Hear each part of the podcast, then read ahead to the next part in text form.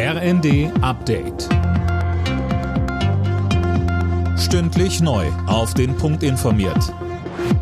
Ich bin Anna Löwer. Guten Abend.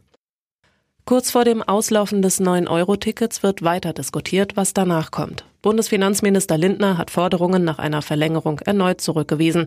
Das würde 14 Milliarden Euro kosten, sagte er im ARD-Sommerinterview. Dieses Geld würde andernorts für die Bildung oder für Investitionen in das Schienennetz fehlen. Bundeskanzler Scholz nannte das Ticket heute ein Erfolgsmodell. Die SPD fordert schnellstmöglich Beratungen mit den Ländern über einen Nachfolger. Auch Arbeitsminister Heil will die Bürger angesichts der Preisexplosionen mehr entlasten. Wie genau, das soll bis Anfang September entschieden werden, sagte er auf dem SPD-Landesparteitag in Mecklenburg-Vorpommern.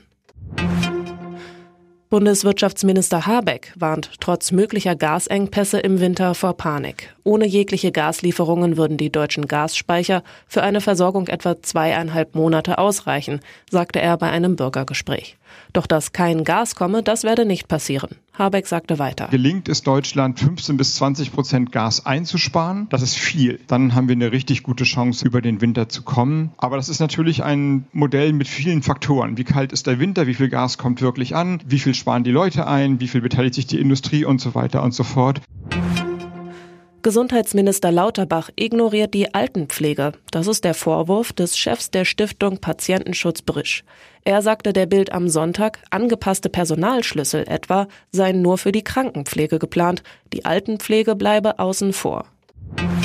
Der FC Bayern macht in der neuen Saison der Fußball-Bundesliga da weiter, wo er in der alten aufgehört hat. In Bochum holten die Münchner einen 7 zu 0 Kantersieg und damit den dritten Erfolg im dritten Spiel. Frankfurt und Köln trennten sich 1 zu 1.